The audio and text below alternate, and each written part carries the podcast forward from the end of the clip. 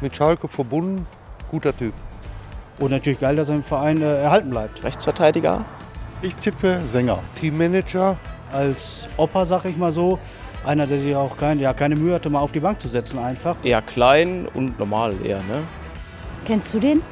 Glück auf und herzlich willkommen beim Schalke 04 Podcast, dem neuen Audiomedium der Königsblauen. Ab sofort können sich alle Fans in regelmäßigen Abständen auf spannende Gespräche mit aktuellen Spielern, Ex-Profis, Verantwortlichen und vielen weiteren Personen freuen, die unseren FC Schalke 04 leben. Mein Name ist Dominik Abel, ich bin der Moderator des Schalke 04 Podcasts. Dies mache ich aber nicht allein.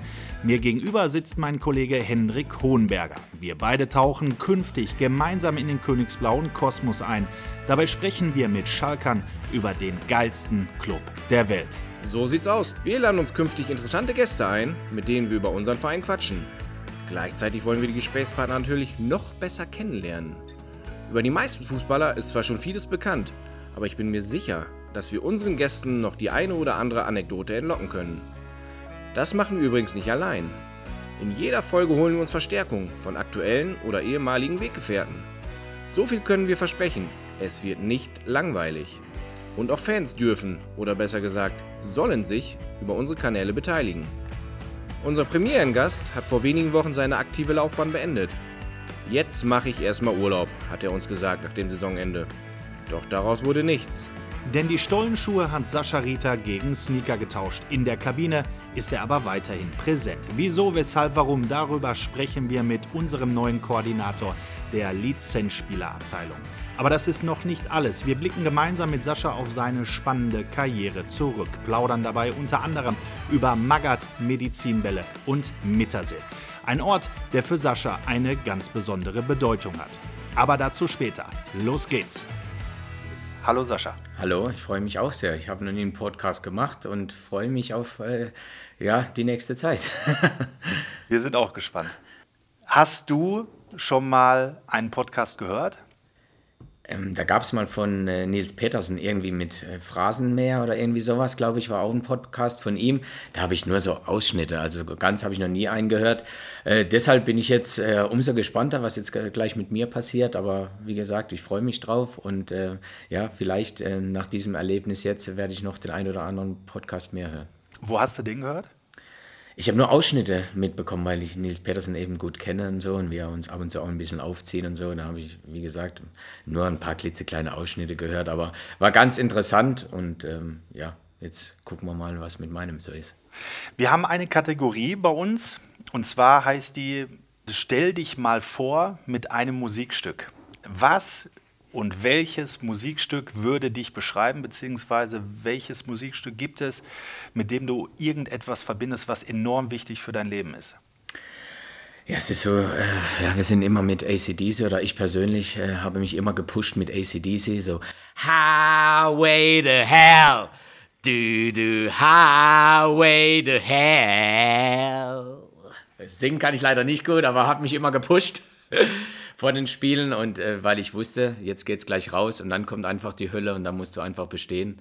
Und ähm, ja, war immer eine geile Sache, hat mich immer, hat mich immer richtig gepusht dann bis zum Limit. Ja, Sascha, dann hoffen wir, dass äh, Highway to Hell nicht äh, das Motto ist für deine neue Aufgabe, die du auf Schalke übernommen hast. Ähm, du bist seit wenigen Wochen Koordinator der Lizenzspielerabteilung. Ähm, wie kam es dazu, dass du diesen Job quasi fließend nach deinem Ende der aktiven Laufbahn übernommen hast? Ist so, dass ich äh, mir erstmal vorgehabt, äh, vorgenommen habe, Urlaub zu machen. Ne? Ich, ich, lag da am Strand äh, mit meiner Frau und plötzlich hat er der Jochen Schneider angerufen, ob ich Zeit hätte, mich mal mit ihm zu treffen. Ich hatte eigentlich vor, so ein bisschen auch Trainerschein zu machen und ein bisschen rumzureisen, alles ein bisschen ruhiger angehen zu lassen.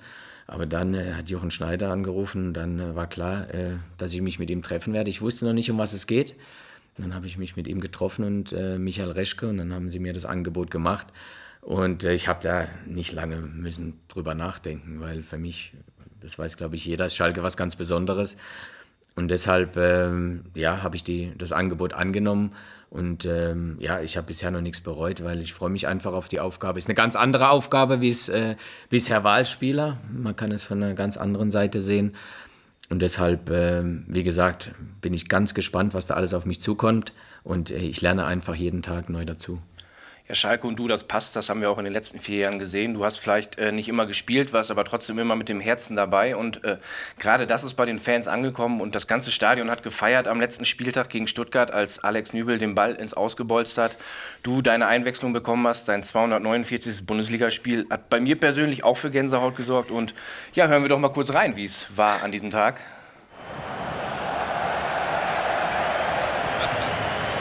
Und Alex Nübel wemst den Ball ins Aus, damit Sascha Rita kommen kann. Danke, Alex. oh, weil wirklich. Äh, sogar die Stuttgarter haben noch applaudiert, die auf der Bank saßen, die Auswechselspieler ja, und so. Kann und Jury gehen, aber wichtig ist, wer kommt. Sascha Rita zum ersten Mal seit Mai 2017. Tränen in den Augen? Nee, ich musste erstmal tief Luft nehmen, weil äh, das war ein Moment, äh, das muss man erstmal so verarbeiten. Ne? Also, die Fans hatten einen die ganze Zeit schon gefordert, das war schon ganz besonders für mich. Und dann, als ich dann den ersten Schritt da mache, das, ist, das sind Emotionen, die kann man gar nicht so in Worte fassen. Ne? 23. Einsatz für den S04. Sieht aus, als ob man es kaum schafft, auf den Platz zu kommen. Nee, also wirklich, also das war ein Erlebnis. Also danke an alle Fans, weil das ist wirklich unvergessen. Also werde ich immer in Erinnerung behalten. Dafür, dass er jahrelang zwar nicht mehr Leistungsträger war, aber immer als guter Geist in der Mannschaft gewirkt hat.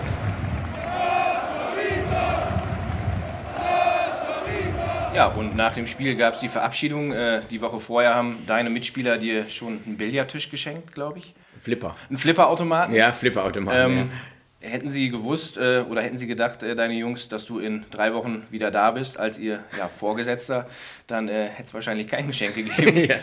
ähm, wo steht der Automat? Ich habe unten so eine kleine Kellerbar, da habe ich die ganzen Trikots äh, aufgehangen, aufgehangen, die ich bisher getauscht habe und als Erinnerung auch von Nationalmannschaft die Trikots oder ganz besondere Trikots und den einen oder anderen Pokal auch, auch die Meisterschale hängt da unten und ähm, ja, da hat er ein richtig schönes Plätzchen gefunden, hat, hat da auch noch so einen so so ein Tischkicker und eine Dartscheibe und da hat so der, der Flipper perfekt reingepasst. Also tausend Dank. Und sind auch die ganzen Unterschriften drauf von den Jungs und äh, ist ein ganz alter Flipper gewesen, über 20 Jahre alt, aber deshalb also wirklich was ganz Besonderes, also echt top. Also haben mich riesig gefreut. Ne? Aber jetzt muss ich wieder Einstand bezahlen. Ne? Haben sie gleich gesagt, ey, den Flipper kannst du es wieder gut machen, Sascha, jetzt kannst du gleich wieder Einstand bezahlen. Ich so, ja, danke schön. Aber Zeit zum Flippern hattest du jetzt wahrscheinlich in den letzten Wochen auch noch nicht.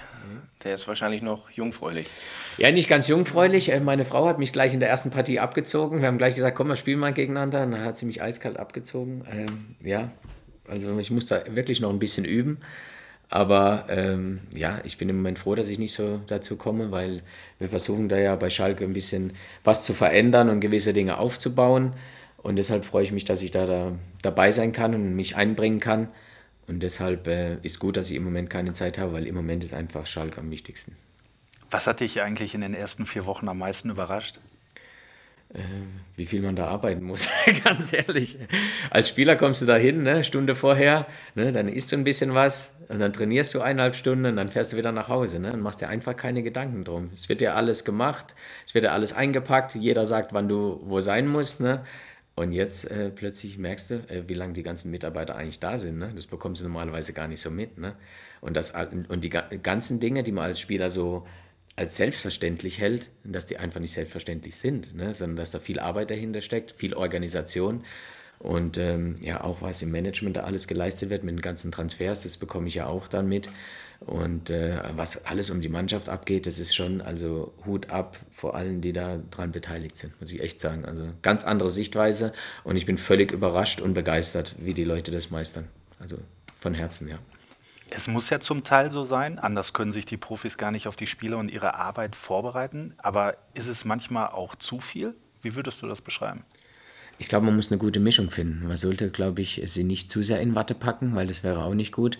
Aber ich glaube, dass einfach heutzutage, wo es, äh, ja, wo das Spiel sich einfach äh, so verändert hat im Gegensatz zu früher, dass es einfach wichtig ist, eine, eine gewisse Basis da zu haben, auch Leute zu haben, ähm, die da um die Mannschaft alles tun, damit der Trainer und auch das Team sich optimal äh, auf, die, auf die Trainingseinheiten und auf die Spiele vorbereiten können und, äh, und sich nicht mit anderen Dingen beschäftigen müssen. Und deshalb bin ich auch da und deshalb versuche ich da von der Mannschaft alles wegzuhalten, versuche in die Mannschaft reinzuhören Und äh, da geht es einfach auch mal über einen gewissen Punkt drüber zu gehen und nicht immer nur zu sagen, ja, der Arme ist jetzt ein bisschen angeschlagen oder so. Da heißt es einfach manchmal auch, so jetzt musst du einfach durch das Ding durch, weil am Wochenende vor 60.000, da, da ist der, der Gegner dann auf der anderen Seite und der will da einfach die Punkte wegnehmen. Und dann geht es einfach friss oder stirbt. Ne? Da kann man auch nicht sagen, ah, du Armer, du hast dir jetzt weh gemacht oder du, du Armer hast jetzt einen Zweikampf verloren, sondern da heißt der oder ich. Und dann müssen es am Ende wir sein, die gewinnen. So, so einfach ist es.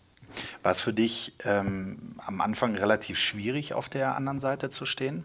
Gerade solche Entscheidungen zu treffen, gerade auch so ehrlich zu alten Mitspielern, zu alten Kollegen zu sein? Ich glaube, dass viele sich das schwer vorgestellt haben, aber ich war ja, glaube ich, in den Jahren zuvor schon ein Spieler, auf, ähm, ja, wo die Meinung sehr wichtig war, also für, für meine Mitspieler. Und die haben mich auch oft gefragt, was ich denke. Und ich habe auch immer meine Meinung gesagt und vertreten. Natürlich äh, war ich nach außen hin immer der Liebe und Nette und bin ich auch.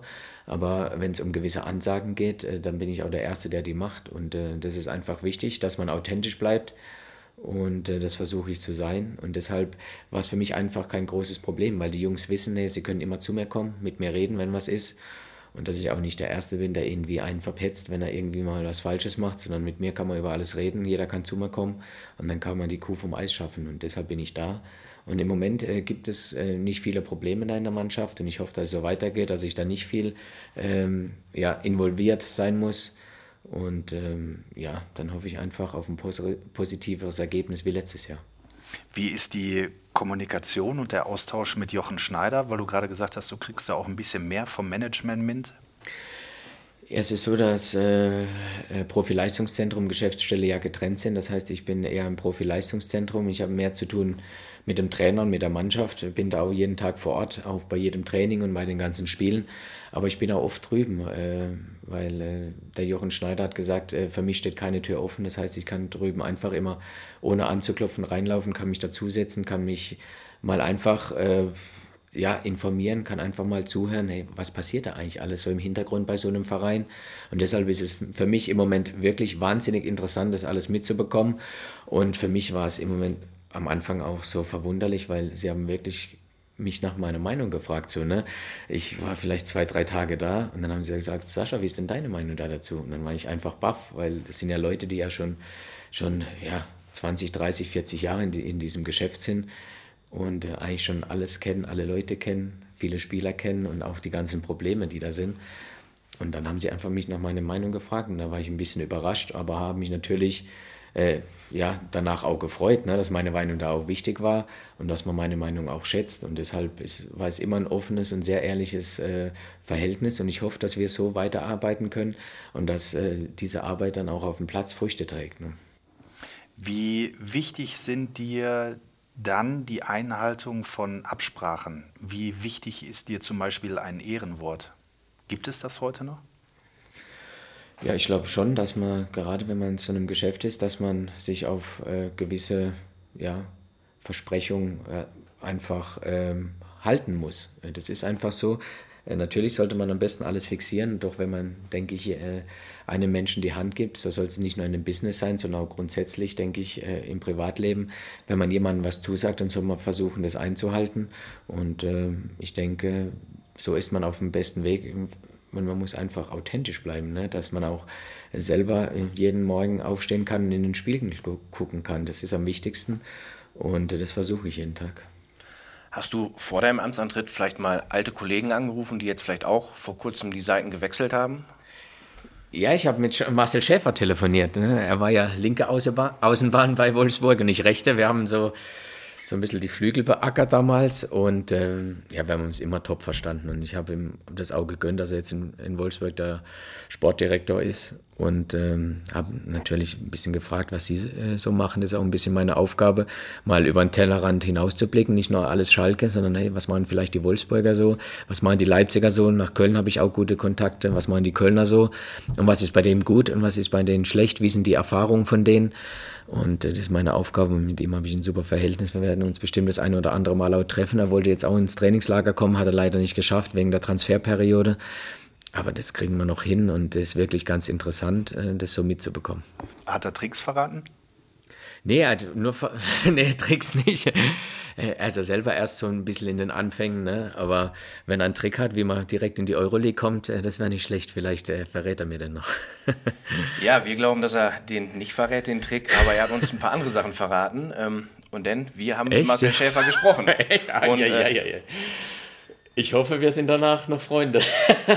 Da solltest du dir keine Sorgen machen. Okay. Hallo Sascha, hier ist dein ehemaliger Teamkollege aus Wolfsburg, Marcel Schäfer und auch jetziger Kollege in der Bundesliga. Immerhin haben wir es beide geschafft, nach der Karriere bei unseren Vereinen einzusteigen in der sportlichen Leitung. Ich erinnere mich unglaublich gern an unsere Zeit zurück, als wir ja, 2007 zusammen nach Wolfsburg gewechselt sind, den ein oder anderen Medizinball den Berg hochgeschleppt haben äh, unter unserem damaligen Trainer Felix Magath. Aber wir haben es ja gerne gemacht. Wir sind auch deutscher Meister geworden. Von daher sind wir ihm beide auf ewig dankbar. Äh, wir hatten immer eine unglaublich schöne Zeit auf und außerhalb des Platzes, hatten unglaublich viel Spaß. Über allem steht natürlich, wie eben schon erwähnt, unsere deutsche Meisterschaft. Und daher mal an dich die Frage, was war denn dein schönster Moment beim VfL Wolfsburg und vielleicht ein prägendes Erlebnis außerhalb der deutschen Meisterschaft. Wir haben ja wirklich vieles zusammen erlebt. Die ein oder andere quälende Trainingseinheit unter Felix, Felix Magath, dem wir aber trotzdem sehr dankbar sind. Sascha, ich wünsche dir auf jeden Fall gutes Gelingen bei deiner neuen Aufgabe und viel Erfolg an 32 Spieltagen in der Bundesliga und an zwei Spieltagen lässt du deinem ehemaligen Verein, dem VfL Wolfsburg, bitte die Punkte. Alles Gute, Sascha. Super, ja, super. Schön, viel, sowas zu hören, ja. Ist, ne. Da steckt viel drin. Und man sieht an deinen Augen, du hast äh, ganz, ganz viele Erinnerungen. Ja, ich teile ganz, ganz viele Erinnerungen mit ihm. Ne? Also gerade wenn man dann, als wir dann in Wolfsburg zusammen waren, äh, wir waren dann ja auch noch jünger, äh, und dann kommt der Felix Magath, da hatten wir riesen Respekt vor ihm. Ne? Und dann kam er und also prägende Erlebnisse waren einfach die Trainingseinheiten. Ne? Die Trainingslager, was wir da alles erlebt haben, ne? wie wir die LKW-Reifen da haben wir Staffelläufe gemacht, LKW-Reifen in Usedom, weiß ich noch, die Dünen hochgezogen. äh, Die Spieler haben äh, in den Sand gebrochen, weil die einfach fix und fertig waren morgens. Und ja, die ganzen Medizinbälle hochschleppen oder im Huckepack äh, äh, gegeneinander. Und äh, wer dann verloren hat, musste nochmal mit, musste den schwereren noch nehmen und so. Und wie viele Treppenläufe wir gemacht haben. Und das schweißt einfach so zusammen, ne, dass man so zusammenhält und es ist toll, wenn man dann auch nach der Karriere dann noch so guten Kontakt hat und auch immer noch jetzt über die Zeit eigentlich lachen kann, ne, was man da alles äh, zusammen erlebt hat und sagt, hey, weißt du noch früher? Ah ja, aber wie gesagt, wir haben alles überlebt und wir waren sehr erfolgreich dadurch, ne, also der deutsche Meistertitel steht über allem jetzt gerade und von dem her, ja, trotzdem danke, ne, war zwar die schwerste Zeit, also was körperlich und auch äh, ja, mental da alles passiert ist. Aber es war mit die erfolgreichste Zeit, die ich hatte. Von dem her hat sich das ganze Leiden, die, ganze, ja, die ganzen Schweine, äh, Schweinehunde, die mir begegnet sind, ne, ähm, ja, haben sich einfach gelohnt. Du sprichst gerade Trainingslager an ne, unter Felix Magath. Hattest du mit Marcel Schäfer damals ein Doppelzimmer? Hattet ihr Einzelzimmer oder war das eigentlich völlig egal, weil wenn das Training vorbei war, wollte man eh nur noch schlafen? Ja, ich glaube, die Physis hatten gar nicht viel zu tun, weil es kam einfach keiner, glaube ich, weil alle wollten einfach nur schlafen. Ne? Äh, war nur noch überraschend, dass nicht der eine oder andere schon ja, am Tisch, am Tisch äh, eingeschlafen ist. Aber äh, wie gesagt, also es gibt so viele Anekdoten, die wir erzählen können. In äh, Herzlacker hast du zum Beispiel gesagt, es wollten einige gar nicht vom Trainingsplatz runter, die wollten einfach auf dem Gehweg Pause machen und liegen bleiben. Die wollten gar nicht aufs Zimmer, weil da noch Treppen zu laufen waren. Nach den Einheiten konnten nicht mehr. Ja, ja. ja, da wurde ja der Name Schmerzlake, wird ja da auch bekannt. Wir waren ja jetzt mit Schalke auch wieder in diesem Schmerzlake ähm, haben uns darauf vorbereitet. Aber wir waren ja in ein paar Trainingslagern und haben da einiges erlebt, sind viele Kilo, Kilometer gelaufen, äh, haben viele Kilo äh, Gewichte oder Medizinbälle getragen, sind viele Dünen hoch. Und äh, ich glaube, auf der einen oder anderen Insel kennen wir jeden Stock und Stein und jedes Sandkorn.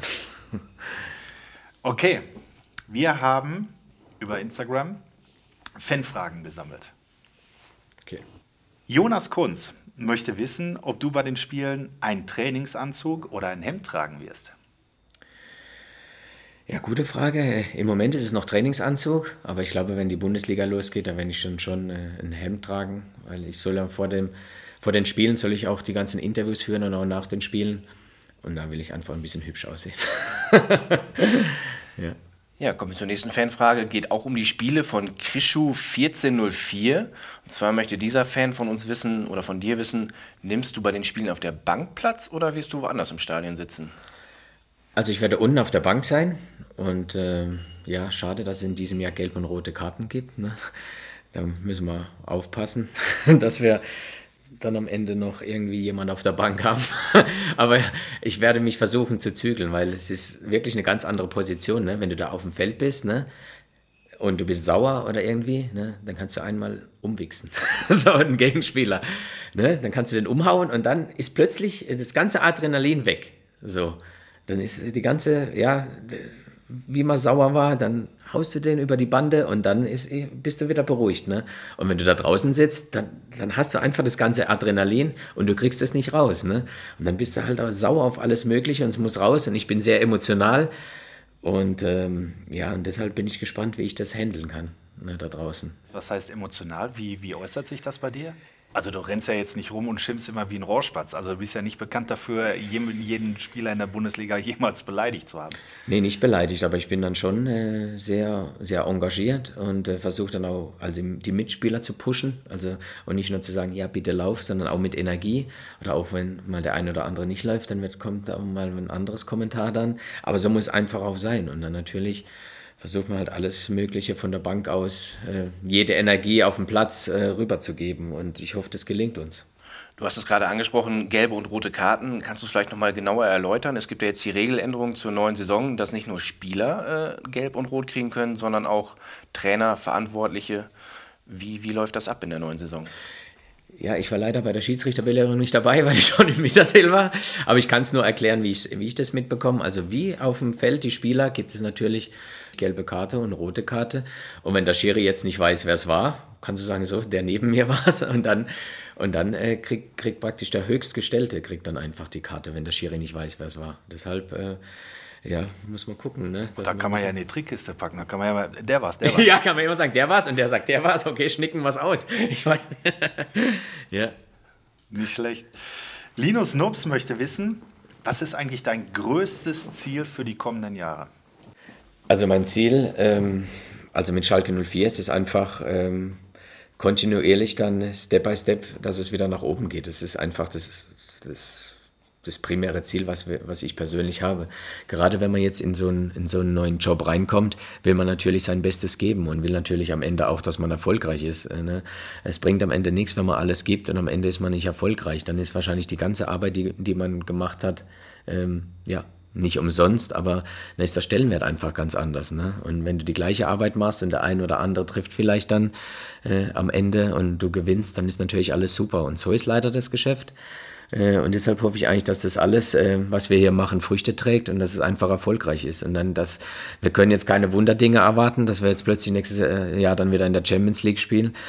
Aber wir versuchen einfach ein bisschen eine Basis zu schaffen, ein bisschen Kontinuität reinzubringen in diesen Verein, eine gewisse Struktur zu schaffen, ähm, dass man einfach optimal arbeiten kann. Und ja, da geben wir alles dafür. Und also mein schönstes Erlebnis wäre einfach, dass man, dass alle sehen, hey, bei Schalke bewegt sich was, ähm, dass man nicht mehr sagt, oh, das ist jetzt typisch Schalke, sondern dass man sagt, boah, das ist Schalke, sondern dass man das bewundert und man, man sieht, ey, da bewegt sich wirklich was und es geht bergauf. Und das wäre einfach das Schönste für mich.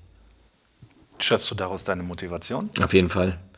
Ist, wenn man sieht vorher im Video, was ich da für einen Abschied bekommen habe und was es, was es da heißt, da in der Arena aufzulaufen und so viel so viel Dankbarkeit von den Fans zu bekommen, dann will man einfach auch was zurückgeben. Und äh, dieses Erlebnis werde ich nie vergessen und deshalb werde ich, werde ich auch alles geben äh, für diesen Verein, für diese Fans, äh, dass sie einfach äh, wieder mit Freude ins Stadion gehen. Und wie gesagt, die Tore können wir selber nicht schießen, aber wir können einfach gewisse Grundlagen schaffen und das geht es mir, bei mir jetzt. Und wir sind im Moment dran, äh, von morgens bis abends sind wir dran äh, zu arbeiten, damit es einfach Früchte trägt. Man sieht es auch, euer ganzes Team, das Trainerteam, der ganze Staff drumherum, wirklich 24-7 harte Maloche. Jetzt fragt unser User Freddy, ob du als Spieler gerne unter David Wagner trainiert hättest. Du bist jetzt im Moment am Rand, guckst dir die Einheiten an. Juckt es manchmal in den Füßen? Also ich hätte gern unter ihm trainiert, weil die Trainingseinheiten wirklich sehr interessant sind, auch von draußen zum Zugucken. Ähm, aber ich muss ganz ehrlich sagen, bisher hat es noch kein einziges Mal gejuckt. Die Frage wurde mir ja schon ein paar Mal gestellt, auch von meinen Mitspielern. Hey, wird es nicht mal gern mitkicken oder so? Aber Entschuldige, wir wollten dich nicht langweilen. Achso, nee, nee. Aber ähm, hat noch nicht gejuckt. Nee, bisher noch nicht. Nee, wirklich nicht. Ne? Weil wir sind bisher den ganzen Tag dran, irgendwie was zu machen, was zu organisieren, was, ähm, ja, was, was den Rhein, äh, Verein nach vorne bringen kann. Und deshalb äh, blieb noch gar nicht viel Zeit darüber nachzudenken. Ne? Also bisher nein. Vielleicht kommt es irgendwann mal noch oder wahrscheinlich eher beim Spielen würde ich am liebsten mal gern reinrennen. Aber es wird nicht mehr so sein. Wundert mich nicht jetzt im Trainingslager bei den harten Einheiten. Ja. Wenn es aber darum geht, irgendwie ein 5 gegen 2 oder ein Eckchen aufzumachen, dann wahrscheinlich schon eher, ne? Ja, so ein Eckchen wahrscheinlich eher, aber jetzt bei den härteren Einheiten mit Laufen und so. Ich habe David Wagner ja angeboten. Ne? Ich habe äh, vom Zeugwart ein Trikot mit der Nummer 21, ein neues Trikot gefloppt bekommen und in mein Büro, äh, also hat er es gehängt. Und ähm, habe ich gesagt, ja, das ist ein kleiner Wink für den Trainer. Wenn er dann jedes Mal bei mir im Büro reinkommt, dann weiß er, hey, der Sascha ist bereit. Ne? Und dann, äh, wenn er mich braucht, bin ich da. Das weiß er. Ich habe ihm schon ein paar Mal so, so unter der Hand gesagt, hey, David, wenn der, der ein oder andere ausfällt, ne, brauchst keinen holen. Dann sagst du ihm, Sascha, ich spring kurz über die Bande, ziehe ich das Trikot an und dann geht's los. Ne? Also er weiß Bescheid auf jeden Fall. Ne? Kriegen wir ein kleines Problem mit der DFL. Die 21 ist vergeben an Fabi Rehse. Ähm, da, muss ich mit Fabi sprechen. Da müsstest du mit Fabi ja, wahrscheinlich noch mal gleich, gleich nochmal ins Büro holen. Ja, ich habe gehört, du bist jetzt in der Position, das zu entscheiden. Äh, ja, kann, kann durchaus sein. ja. Okay, Fabi, tut mir leid. Okay, schade, Fabi, für dich. wir haben die aktuelle Situation haben wir abgearbeitet beziehungsweise darüber gesprochen. Kommen wir zum zweiten Teil des Gesprächs. Wir haben einen kleinen Rückblick sozusagen auf deine aktive Laufbahn vorbereitet. Ähm, die Anfänge in Freiburg. Wir haben mit Kali, Dennis Aogo jemanden gehabt oder viele Spieler hier gehabt, Freiburg. Ähm, ist das prädestiniert? Wie war das als junger Spieler? aus der Jugend rauszukommen, dann in dem Profikader vom SC Freiburg zu sein und da zu spielen. Beschreib mal die, die Situation damals. Es ist ja so, dass ich sowieso nie so den, also natürlich war es immer ein Traum, vielleicht irgendwie Bundesliga-Profi zu werden, aber ich bin jetzt nicht in, in jedes Training gegangen und habe gesagt, so, ich muss jetzt äh, Bundesligaspieler werden, sondern bin, ich bin einfach auf den Platz gegangen, weil es mir einfach riesig Spaß gemacht hat. Und ich habe nicht nur ein Training gekickt, ich habe auch nachmittags mit den Kumpels gekickt. Und damals, als ich noch jung war, hatte ich den Vorteil, dass es noch keine Internate gab. Ne? Ich habe noch bei meinen, meinen Eltern zu Hause gewohnt. Ich wurde nach der Schule dann äh, abgeholt mit dem Bus und bin dann noch ins Training. Und für mich war einfach Fußball mein Leben. Das war so. Das hat mich einfach erfüllt. Das hat mir Spaß gemacht. Ich hatte meine Kumpels da. Ich hatte mein Leben da mit meinen Eltern, mit meiner Familie. Ich musste nicht irgendwie in Internat, äh, was weiß ich, wie, wie weit weg, sondern ich hatte mein Umfeld. Ich konnte da groß werden und ich hatte meinen Fußball. Und das war für mich einfach, ja, perfekt da aufzuwachsen. Und dann kam die Anfrage aus Freiburg. Ich habe mich riesig natürlich darüber gefreut. Ähm, und dann war vielleicht so ein bisschen klarer, vielleicht könnte es doch was werden, aber ich hatte da trotzdem noch nicht gedacht, dass ich Bundesliga-Profi unbedingt werden muss, sondern ich habe das weiterhin als Spaß gemacht. Ne? Und wenn es dann nicht geklappt hätte, dann wäre es für mich auch nicht schlimm gewesen, hätte ich auch irgendwie was machen können. Und ähm, dann hieß es plötzlich, äh, Sascha, du gehst mit den Profis dann ins Trainingslager. Okay, ich hatte mit Volker Finke damals noch nicht gesprochen, das hatte nur der Manager damals zu mir gesagt. Ich habe mich dann riesig gefreut. Ne? Und der Unterschied war damals, ja, ich und noch ein Torwart damals, Julian Reinhardt, wir sind zu zweit hochgekommen. Wir beide waren 18 und wenn man heutzutage guckt, wie viele junge Spieler jetzt noch im Kader sind. Und damals, wie gesagt, wir beide waren 18. Und dann hatten wir einfach viele gestandene Bundesligaspieler da drin mit, mit den ganzen Willis, mit äh, Richard Golz.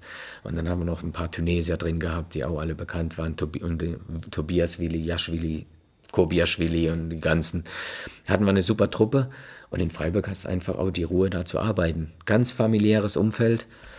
Und äh, Volker Finker hat auch immer auf mich gesetzt da. Und ich habe von Anfang an da gespielt. Äh, vielleicht war es damals der Vorteil, Freiburg ist abgestiegen in die zweite Liga ein Jahr zuvor. Und wer weiß, ob ich dann vielleicht die Chance bekommen hätte, wenn sie drin geblieben wären. Für mich war es ein Vorteil damals. Somit hat er mich gleich vom ersten Spiel an eingesetzt und habe dann auch gleich fast alle Spiele gemacht. Wir sind aufgestiegen. Und äh, ja, dann ging so meine Karriere so richtig los. Ne? Du hast gerade schon ein paar äh, erfahrene Spieler angesprochen. Wie war das, als du als junger Spieler da in die Kabine kamst? Wer hat dir gesagt, halt die Klappe, setz dich dahin, du spielst jetzt erstmal anderthalb Jahre und sagst keinen Ton auf dem Platz? Ähm, also es ist, es ist so, wie ich vorher gesagt habe. Ähm, man war vielleicht ein oder zwei, die da hochgekommen sind und der Rest war gestandene Bundesligaspieler. Deshalb, äh, also ich war auch vom Typ her nicht derjenige, der so irgendwie geprotzt hat oder so, äh, sondern war eher so der ehrfürchtige ne, Spieler. Also das war halt einfach meine Art, wie ich war. Und deshalb, äh, ja, also war es für mich was ganz Großes, da jeden Tag mitzutrainieren. Ich war da immer ganz früh da beim Training, war einer der Ersten und war mit einer der Letzten, der gegangen ist, weil es für mich, weil ich das einfach genossen habe. Ne? Heutzutage hast du ja ein bisschen andere Generationen, die kommen da manchmal mit 18 schon her und denken, sie haben schon, was weiß ich, wie viele Bundesligaspiele gemacht und Länderspiele. Das ist schon der Unterschied zu früher. Und ähm, wenn ich früher vielleicht so gewesen wäre mit der Einstellung von dem einen oder anderen heutzutage, dann hätten die mich wahrscheinlich direkt äh, im, e, im Eck so über die Bande geschrubbt. Ne? Und auch beim 5 gegen 2, äh, egal ob jetzt der neben dir den Fehler gemacht hat, du musstest einfach immer rein. Das war einfach immer so. Obwohl du genau wusstest, hey, das war dein Fehler. Aber du hättest dich nie getraut, irgendwie was zu sagen. Ne? Oder nach dem Training hast du deine Schuhe geputzt ja, der, der Richie Golds kam da damals und hat mir seine, ich weiß nicht, was das für eine Größe war, fast wie Shaquille O'Neal, an die Schuhgröße 50 wahrscheinlich, hat er gesagt, so, aber bitte mit Fett. Ne? Und dann ist er einfach an mir vorbeigelaufen. Und so, ja, ich habe mich natürlich nicht getraut zu sagen. Ich habe es einfach gemacht, ne? schön nass gemacht und dann schön, damals war der Lederschuh ja noch in und nicht alles bunt und nur Plastik, ne? sondern Lederschuh und dann habe ich einfach halt die Schuhe geputzt. Es war halt einfach so gang und gäbe, dass die Jungen die Bälle einsammeln, die Hütchen wegmachen und den Alten die Schuhe putzen. Also das kann man sich heute überhaupt nicht mehr vorstellen. Ja? Deshalb sage ich zu den Jungen immer, seid froh, dass ihr jetzt in einer anderen Zeit seid, weil sonst müsstet ihr einfach meine Schuhe putzen ne? und einfetten. Das war einfach so. Aber Wie reagieren die dann? ändert nicht. Die, die, die sich, lachen dich ganz, dann aus. Die können sich das überhaupt nicht vorstellen, weil es überhaupt nicht ihre Welt ist. Ne? Oder ich sage Ihnen, ich bin, mein erstes Auto war ein Peugeot 206 als Profi, bin ich mit dem, äh, die lachen mich aus. Ne? Die sagen, was ist, war denn mit dir, was ist mit dir falsch gelaufen? Äh? Richtiger Sparfuchs, dann sage ich, ja, nee, früher hat man nicht so viel Geld verdient, ne? wie, wie heutzutage. Ne? Und deshalb, also die können das gar nicht glauben. Ähm, ja, andere Welt einfach. Du hast ihn gerade schon erwähnt. Äh, Hendrik hat super recherchiert und ähm, hat noch eine Stimme auch aus alter Freiburger Zeit oh, hier, rausgeholt. Ja, hallo Sascha, hier ist Richard Gold, dein alter oh, Kollege oh aus Freiburger Zeiten. Ich äh, drück dir die Daumen, wünsche dir alles Gute für die zweite Halbzeit der Fußballkarriere. Und ähm, ja, kann mich noch genau daran erinnern, wie es damals war. Ich war ungefähr so alt wie du jetzt kann mir genau vorstellen, was jetzt in dir vorgeht. Und äh, du weißt, wie es mir damals ging, so ungefähr. ähm, ja, ich bin sehr gespannt, wie dein Weg verläuft. Was mich äh, total fasziniert hat, ist die Tatsache, dass du damals als äh, ja, äh, Teenager ja, mehr oder weniger in die Kabine kamst und äh, eine Ausstrahlung hattest eines 30-Jährigen, der total professionell, super konzentriert und fokussiert war ähm, ich glaube, du hast dich eigentlich gar nicht verändert. Wenn ich dich jetzt so sehe, siehst du genauso aus wie früher. Und ich hoffe, das bleibt ist das noch eine ein Weile so. Was mich auch interessieren würde, ist, als, äh, oder ob du als erste Amtshandlung den Kühlschrank eingeführt hast, den wir damals im Spielerbereich auch hatten, wo jeden Tag neuer Joghurt von Schwarzwaldmilch geliefert wurde. Ja, sag mir Bescheid, dann komme ich vorbei. Bis dahin, tschüss. Ja, wunderbare Worte. Ja, nee, super. Also Ricci war immer, ja, der war ja damals äh, Torwart-Ikone, ne? Also der war in Freiburg da auch. Äh, der hat einen Stellenwert gehabt, ne? Also wenn er an dir vorbeiging, er, er war ja sowieso ein Riese, ne? Und da, das sind alle stramm gestanden, wenn der Ricci kam. So war es. Und gerade wenn du als Jugendspieler da hinkamst, ehrfürchtig, also des Wahnsinns. ja, so war das, ne? Und äh, der hat auch immer einen zusammengeschissen, gerade mich auch, äh, oh, wenn ich zu lange gebraucht habe, um den Baller beim Torschuss. äh, zu lange gebraucht hat, um den Ball aufs Tor zu schießen, hat er einfach reingelassen. Hat er sich gar nicht bemüht, danach zu springen. Dann hat er gesagt, dann hat er mich zusammengeschissen und hat gesagt, ich spring kein einziges Mal, wenn du noch so lange brauchst.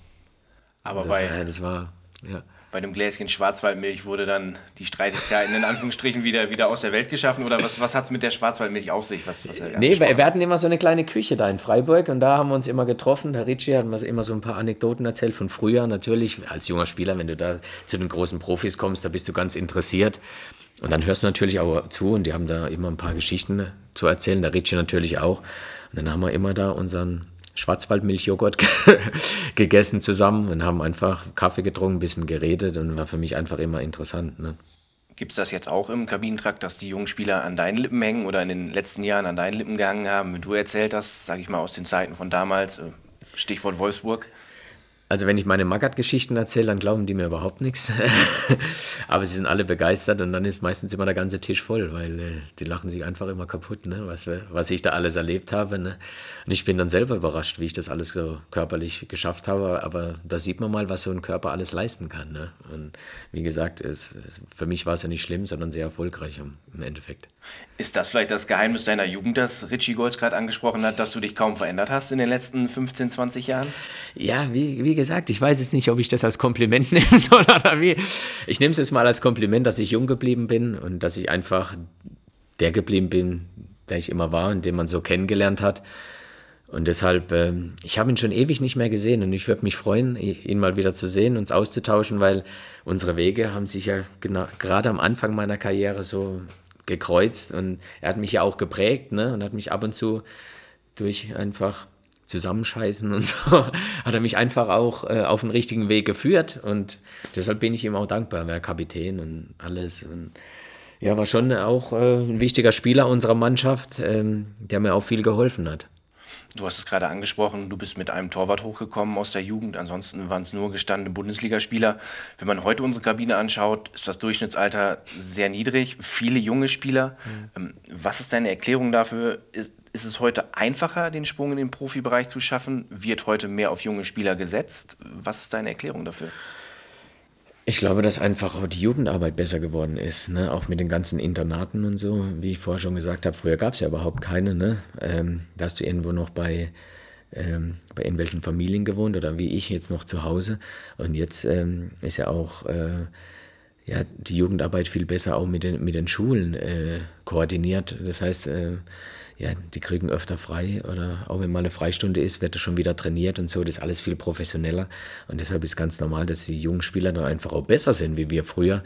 Der Fußball wird schneller, wird taktisch alles anders. Du hast mehr Tests, du musst, du musst höher springen, du musst schneller laufen, du musst mehr laufen. Also es wird immer mehr, immer mehr gefordert von den Jungs und deshalb äh, ganz, ganz ehrlich, ich will nicht mehr jung sein, ne? weil äh, wenn man sieht ähm, was, äh, was die Jungen heute, auf wie viel die verzichten. Ne? Also ihre ganze Jugend, äh, auf ihre ganze Jugend verzichten die, weil sie einfach nur Fußball im Kopf haben und weil sie ein Ziel haben, Profi zu werden. Und jetzt muss man mal überlegen, am Ende, wie viel werden denn Profi? Und dann sieht man mal, natürlich heißt es immer Traumfußballprofi, aber wie viele Träume zerplatzen denn auch? Das sind, das, das sind viel, viele mehr. Ne? Und deshalb ähm, ja, bin ich froh, dass ich das damals geschafft habe. Ne? Stehst du denn jetzt im Austausch mit den Trainern der Knappenschmiede, mit Norbert Elger, mit Frank Farnhorst als U17-Trainer, Peter Knäbel als technischer Direktor Entwicklung, dass ihr euch auch austauscht, dass das Schalke auf die Jugend setzt? Ja, auf jeden Fall. Wir haben ja schon gesagt, wir wollen nicht, dass es heißt, Profileistungszentrum ist es auf der einen Seite, Geschäftsstelle auf der anderen Seite die Jugend, sondern wir sind einfach Schalke 04 und das müssen wir einfach auch verkörpern. Und da gilt es nicht, ja, die Profis haben wieder verloren, wir nicht, sondern wenn die Profis verlieren, dann haben einfach alle verloren, weil wir sind ein Verein, hat Schalke 04 verloren. Und das muss einfach in die Köpfe rein, dass wir ein Verein sind und dass es nicht heißt, ja, die und die anderen und wir sind ja besser, sondern ähm, die Profiabteilung ist das Flaggschiff und die muss von allen Seiten unterstützt werden. Und ähm, von der Profimannschaft bekommt auch, bekommen auch alle Unterstützung. Die U23, genauso wie die A-Jugend und immer weiter runter. Ich, ich habe mir schon ein paar Trainingseinheiten angeguckt, habe im letzten Spiel von, den, von der U23 angeguckt, äh, Trainingseinheiten von der A-Jugend, ähm, ja, auch mit Norbert Elgert schon, äh, schon gesprochen und so, dass es jetzt einfach, dass man einfach immer ein Austausch ist. Gerade wenn man so äh, besondere Menschen äh, mit so besonderen Fähigkeiten hat, äh, im Verein hat, ist es wirklich was ganz Besonderes und das muss man einfach nutzen. Und dann geht es einfach, sich zusammen zu präsentieren, äh, zusammenzurücken, dass man auch mehr, mehr, mehr Kraft hat, sich dann auch gegen andere durchzusetzen. Wir haben ja jetzt im Trainingslager auch wieder drei junge Spieler dabei. Wir haben in der Vorbereitung jetzt schon mit sechs, sieben teilweise jungen Spielern gespielt. Ähm, gibst du den Jungs auch Feedback, wie es gelaufen ist, dass sie auch für sich damit arbeiten können? Ja, wir, ich muss sagen, wir haben sehr viel, äh, lernfähige und lernwillige äh, junge Spieler dabei und deshalb haben sie auch einfach verdient, hier zu sein. Sie machen, sie geben alles, das ist äh, wichtig und sie wissen, was Schalke bedeutet. Schalke, die Schalker, die wollen nicht dass jetzt hier einer kommt und ähm, drei, vier Übersteiger macht, sondern die wollen einfach sehen, dass sie für das Geld, was sie bekommen und für die Unterstützung, die wollen Spieler sehen, die sich für dieses Wappen zerreißen. Und das, ist, das gilt es einfach ähm, ja, vorzuleben, aber auch zu, also zu vermitteln und natürlich auch vorzuleben. Und das machen wir. Und die jungen, die jungen Spieler machen das richtig gut. Und vielleicht sehen wir den einen oder anderen dann auch mal jetzt in der nächsten Saison in der Bundesliga. Ich würde mich freuen, so den nächsten den nächsten Özil, den nächsten Goretzka vielleicht irgendwie zu sehen. Das wäre das wär ein Traum. Du bist einer derjenigen, der schon deutscher Meister geworden ist. Ähm, wahrscheinlich kein großes Geheimnis, dass es dein größter Erfolg ist, ne? Ja, auf jeden Fall. Ähm, also so vom Titel her auf jeden Fall. Ähm, war wirklich was ganz Besonderes, weil überhaupt niemand mit uns gerechnet hat damals. Ähm, Im Winter waren wir, glaube ich, noch auf, auf Rang 11 und da war, hat alles noch von Hoffenheim geredet mit äh, Ibisevic und so, das Dreieck, Carlos Eduardo und so damals. Dembaba. Ja, genau, genau. Und alles war noch Hoffenheim, Hoffenheim, Hoffenheim und wir, ja, wie gesagt, im, im Winter waren wir Elfter und dann haben wir plötzlich eine Serie gestartet, haben fast jedes Spiel gewonnen und am Ende waren wir dann deutscher Meister. Ne? War schon, also war schon ein wahnsinniges Gefühl und wie gesagt, ähm, ja, der größte Erfolg bisher. Also doch Zaubermeister Felix Magath, der euch in der Winterpause so dahin getrieben hat, dass ihr alles, ihr habt alles in Grund und Boden gespielt und gerannt. Es war unfassbar, was ihr da gespielt habt. Ja, Markus Zettelmeißel war ja, ist ja auch auf Schalke und mit dem habe ich letztens auch gesprochen. Hat er gesagt, ja, ihr seid so viel gelaufen, dass ihr eigentlich auf dem Feld einer mehr wart.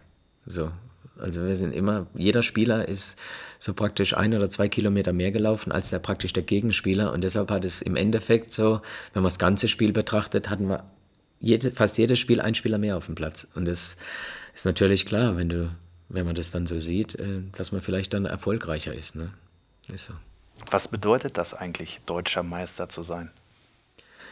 Ähm, man kann es in dem Augenblick überhaupt gar nicht begreifen. Ne? Und äh, es war eigentlich was Besonderes, weil man war eigentlich gewohnt, dass Bayern immer Meister wird. Ne? Und dann ist man plötzlich mit Wolfsburg deutscher Meister. Und das ist, glaube ich, dann noch höher anzurechnen, ne? wie wenn du mit Bayern Meister wirst. Und ich glaube, es haben sich viele in der Bundesliga auch gefreut, dass mal ein anderer Verein deutscher Meister geworden ist. Für mich wird es immer prägend für mein ganzes Leben sein, für meine ganze Karriere. Und dieser Moment werde ich natürlich auch nicht vergessen, keine Frage. Die Meisterschale mal hochzuhalten, äh, das ist, äh, das ist ein Traum eines jeden, jeden Jugendlichen ne? Der, oder jeden Fußballers. Und deshalb äh, ja, ein ganz, ganz besonderer Moment. Es gibt deutsche Meister, die haben mehr als zwei Nationalmannschaftsspiele. Du hast nur zwei. Stolz drauf, dass es, dass es mindestens zwei geworden sind oder bist du eher traurig, dass es nicht noch mehr geworden sind?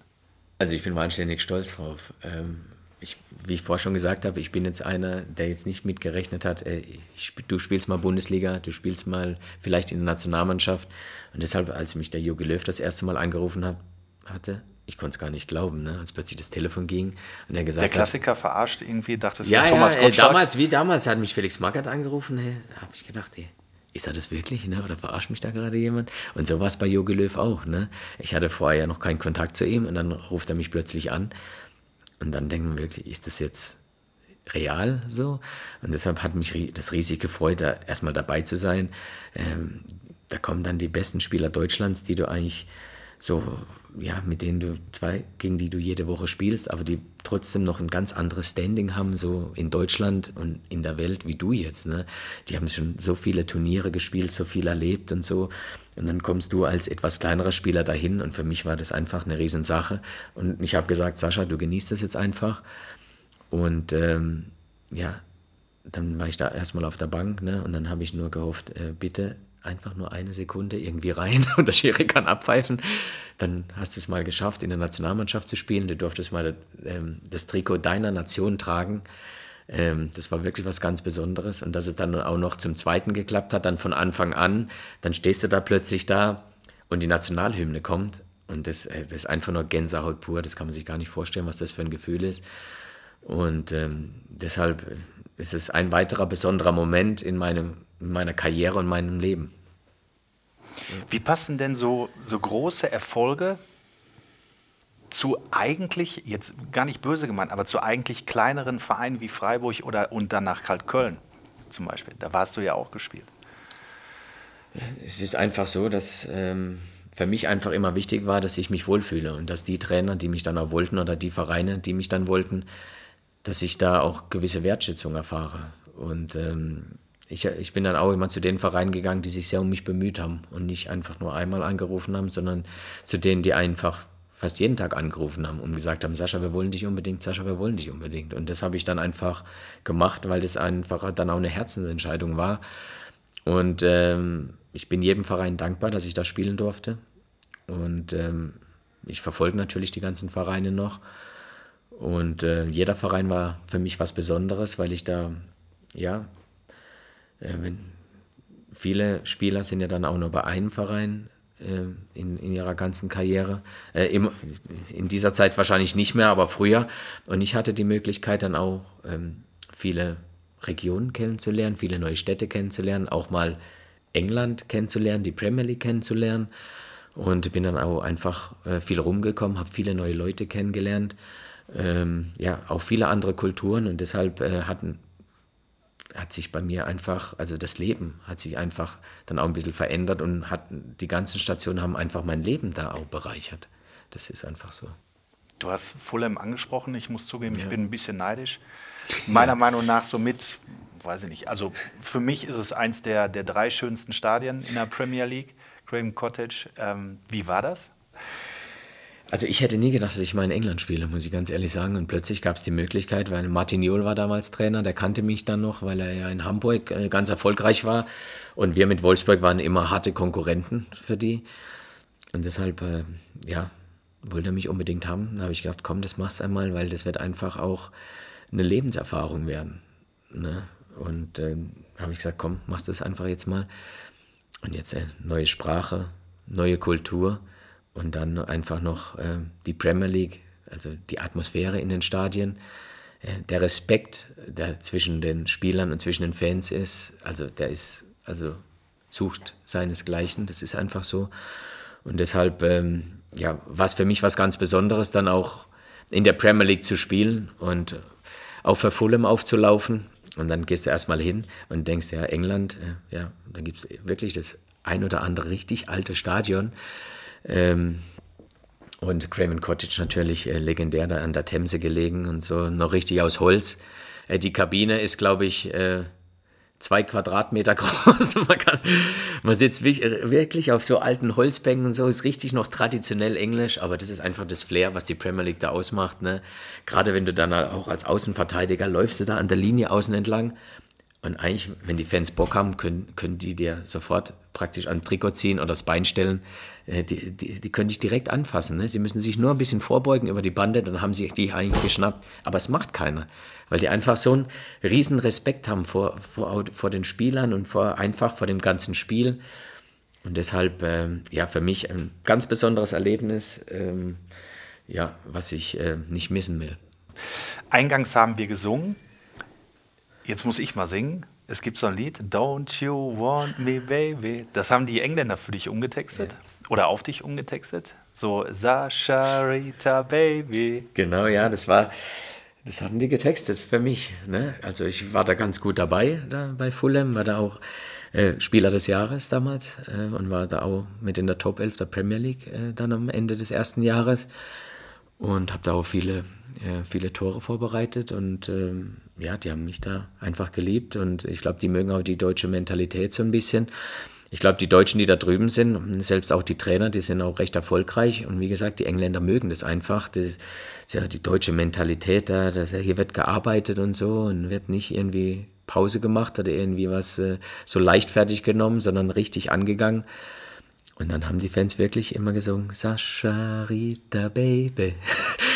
Sascha Rita. Oh, das war natürlich, ist schön, sowas äh, von den Fans so zurückzubekommen. Ne? Und ähm, ja, ich muss mir echt überlegen, dann auch vielleicht dann in der Winterpause mal wieder hochzufahren, gerade vielleicht am Boxing Day oder so, das mitzubekommen.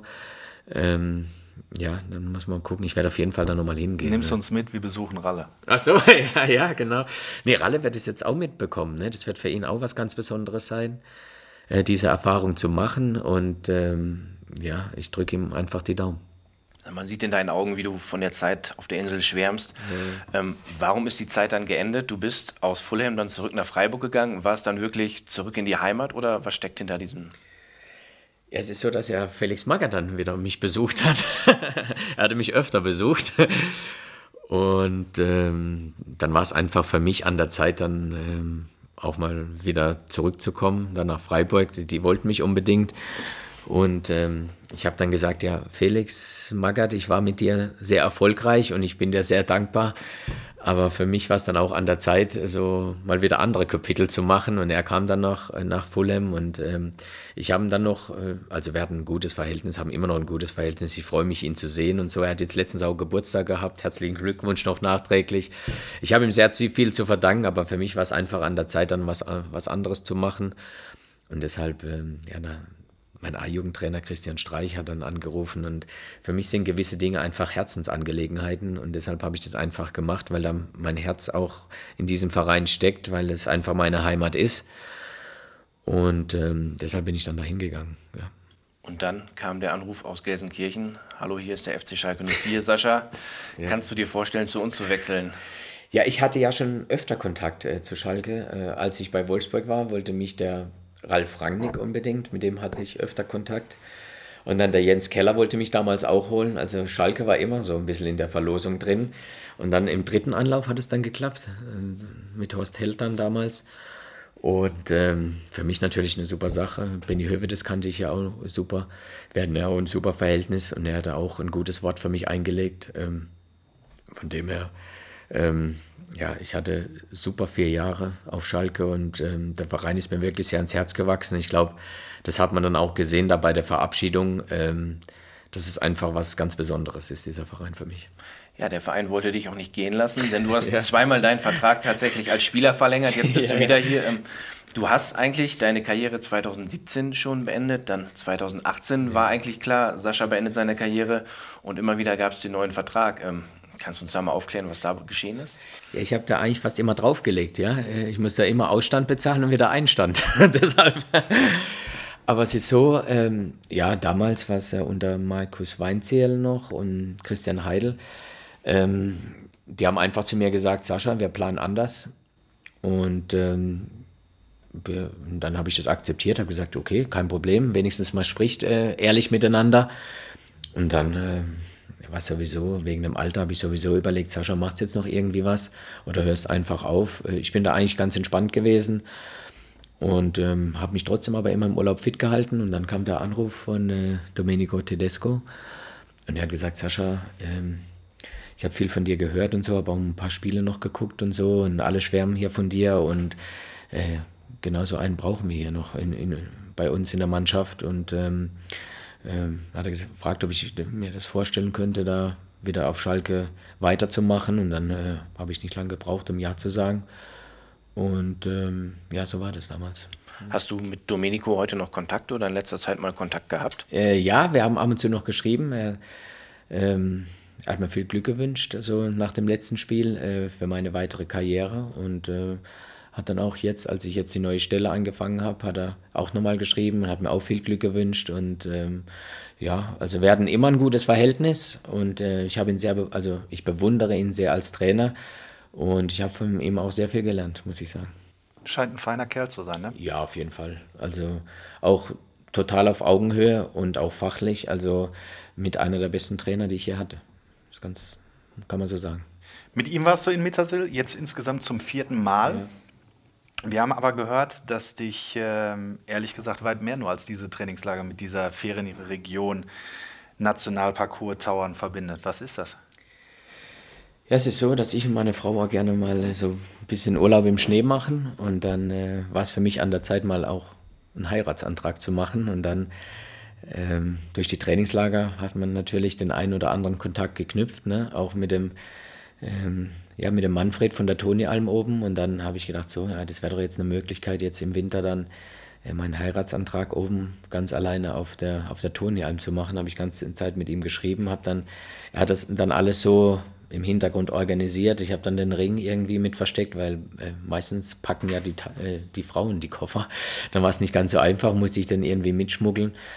Und dann habe ich das, ähm, ja, meinen Antrag oben auf der Alm gemacht. Er hat mich sehr unterstützt dabei.